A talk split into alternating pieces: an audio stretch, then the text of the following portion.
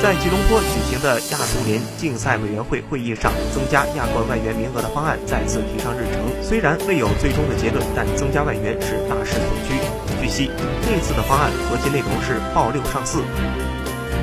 也就是各参赛队可以注册六名外援，其中两名必须是亚足联下属会员协会外援，也就是亚外。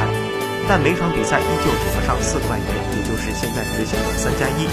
这次的吉隆坡会议对此方案仍有争议，在年底的亚足联会议上应该还会进行讨论。